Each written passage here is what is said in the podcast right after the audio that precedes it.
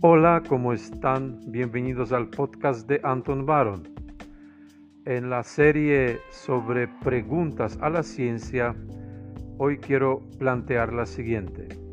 ¿Cuántos sexos hay? Desde luego la mayoría va a decir dos, pero otros consideran que hay tres, cinco, diez y algunos hasta descubrieron 56 variaciones. Vamos a hablar de esto a continuación.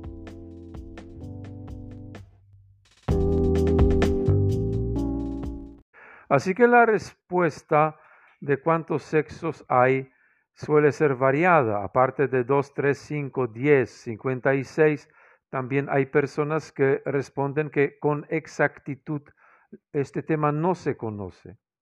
Para mucha gente, por el contrario, la respuesta parece ser simple. El ser humano cuyo cuerpo está equipado por órganos sexuales femeninos es una mujer y aquel que posee los órganos masculinos es un hombre. Sin embargo, en cada población existe un porcentaje de personas que no encajan en esta división binaria. ¿Por qué? porque el sexo se puede definir según los diferentes criterios. Por ejemplo, el criterio genotípico, donde el sexo se determina ya en la concepción y se desprende de la combinación de cromosomas, XY en los hombres, XX en las mujeres. Pero también existe el criterio gonadal, cuando el sexo está determinado por las glándulas sexuales, es decir, los testículos en los hombres y los ovarios en las mujeres. Esto ocurre a partir de la séptima semana del embarazo, cuando en la gónada que hasta el momento no está determinada, empiezan a ocurrir cambios dirigidos hacia el desarrollo de una glándula femenina o masculina. Este proceso termina recién eh, al nacer. Otro criterio es el criterio gonadofórico y está relacionado con los eh, órganos sexuales internos, con la diferenciación de las vías que conducen a las gónadas en el proceso del desarrollo embrional. Estas vías se llaman ductos de Wolf y ductos de Miller, respectivamente, refiriéndose a hombres o mujeres. Existe también el criterio fenotípico y se refiere a la importancia que tiene el aspecto físico de una persona adulta y se trata entonces de las características sexuales secundarias y terciarias. Finalmente, existe el criterio hormonal, donde el sexo está determinado por el proceso interno relacionado con testículos u ovarios respectivamente. Ambas glándulas producen hormonas sexuales, andrógenos y estrógenos. En los hombres el nivel de andrógenos es mayor que estrógenos y en las mujeres al revés. A pesar de todas estas diferentes formas y criterios, la determinación del sexo se debe hacer generalmente al nacer y sobre la base de lo que se ve a simple vista, o sea, eh, sobre la base de los órganos sexuales.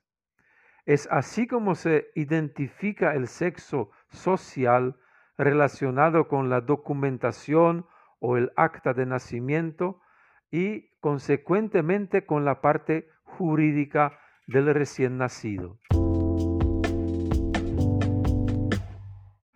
Al nacer un niño entonces, el hecho de decir si es un niño o niña parece algo extremadamente simple, y sin embargo a veces esto resulta complejo. Existen pues personas que parecen mujeres, pero en sus células están los cromosomas XY. Puede suceder al revés. Esto es posible porque existe dentro del cromosoma un gen conocido SRY. Y es él quien decide, entre otras cosas, sobre si en el feto van a aparecer los testículos. Si por alguna razón, por ejemplo, como por causa de una mutación, esto no está siendo interpretado correctamente por el cuerpo, este proceso de generación de los testículos no va a ocurrir.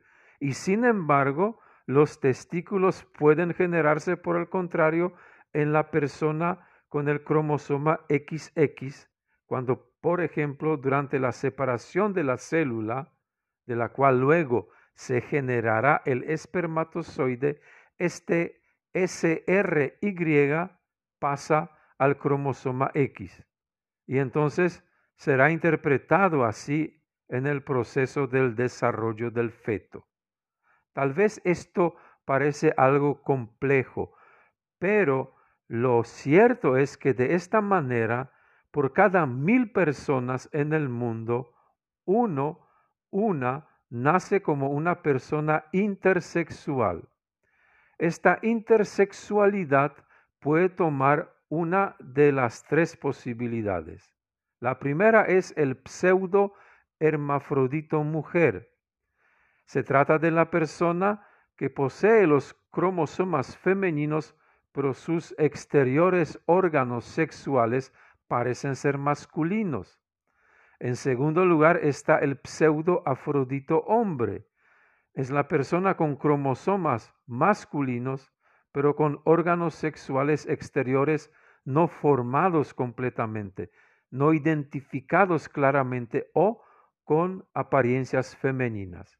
Y finalmente existe el hermafrodito verdadero, un caso diagnosticado con mucho menos frecuencia, que es la persona que posee tanto los tejidos de los testículos como de los ovarios. Una práctica común en estos casos consiste en que los médicos junto con los padres del recién nacido, determinan cuál sería el sexo prevaleciente del niño y de acuerdo con este criterio se hace una operación quirúrgica. Sin embargo, otros entienden que esta elección del sexo no es tan sencilla y deciden esperar hasta el momento en el cual la conciencia del sexo se vuelva más unívoca para el sujeto. Suele pasar también, finalmente, que personas ya adultas intersexuales no se deciden a una intervención quirúrgica, reconociendo así que han nacido con un sexo diferente. Un tema aparte se relaciona con las hormonas. Ya sabemos que el nivel hormonal no está determinado exclusivamente por la genética, sino que depende también de las condiciones externas, sociales y materiales en el que el sujeto se desarrolla. Al determinar el sexo de un ser humano, no se puede entonces depender exclusivamente de la biología y mucho menos de lo que en el momento de nacer se ha escrito en los documentos, en acta de nacimiento, etc.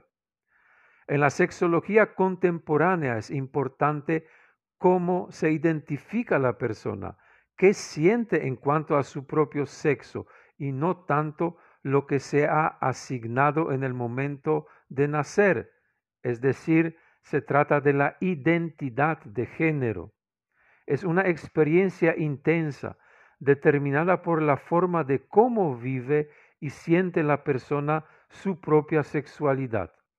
Esta identidad puede concordar con el determinado sexo que se le asignó en el momento del nacimiento, pero también puede ser de otra manera. Y es aquí donde algunos han identificado aquellos 56 diferentes variantes de la identidad. Sin embargo, la mayoría de ellas son variaciones de algunas identidades claves parecidas. A grandes rasgos, entonces, podemos decir que la persona puede identificarse con una de las cuatro formas. Primero, como cisgénero, que es aquel que se identifica con el sexo determinado en su nacimiento. En segundo lugar, el transgénero, que no se identifica con aquella identidad que le asignaron en el momento de nacer. En tercer lugar, el no binario es aquel que se identifica como persona de dos o más identidades sexuales y finalmente todos aquellos que se identifican con algunas de las variables variantes restantes. Y para ordenar un poco los conceptos, eh, debemos decir acá que la identidad sexual no es lo mismo que la orientación sexual, entendida como heterosexualidad, bisexualidad, pansexualidad, homosexualidad o asexualidad. Este es un tema aparte y quizás para otro podcast, pero ahora podemos decir al menos que estas orientaciones sexuales, ser bi, homo, hetero, pueden presentar personas con diferentes identidades sexuales. Por ejemplo, una persona cisgénero, recordemos la que sí se identifica con su sexo al nacer, esta persona puede ser homosexual, heterosexual, etc.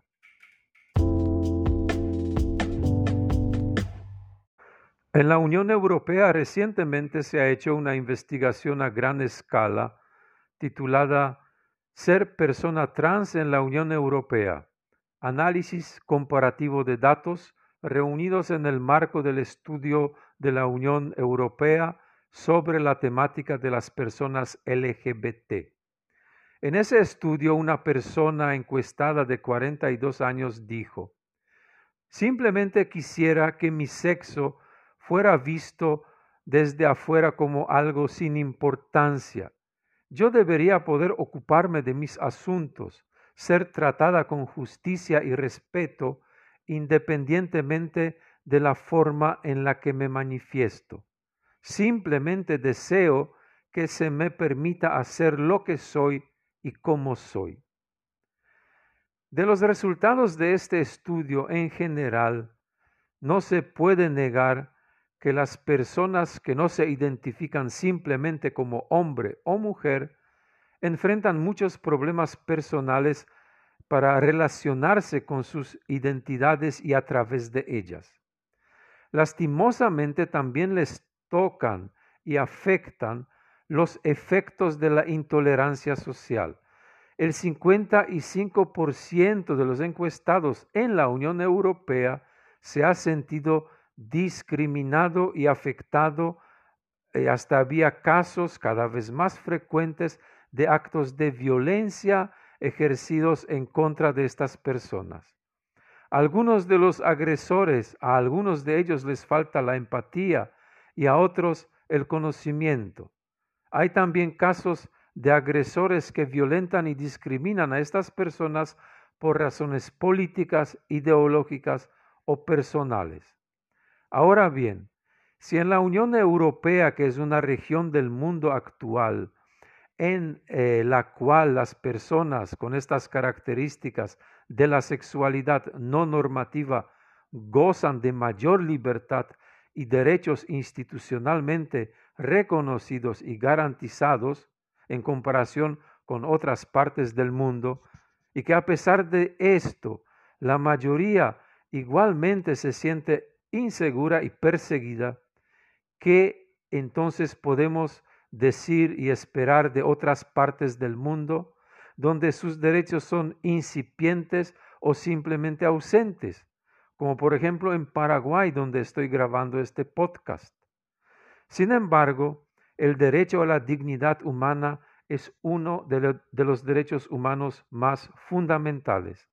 Independientemente si la persona forma parte de las normas hechas por los grupos mayoritarios o no.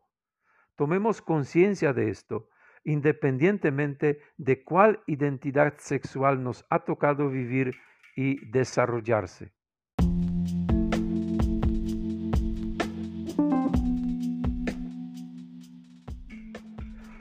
Si este podcast te pareció interesante, te comento que puedes encontrar otros, al igual que diferentes publicaciones mías en formato de libros, artículos, clases grabadas, webinars, en mi sitio web antonbaron.org.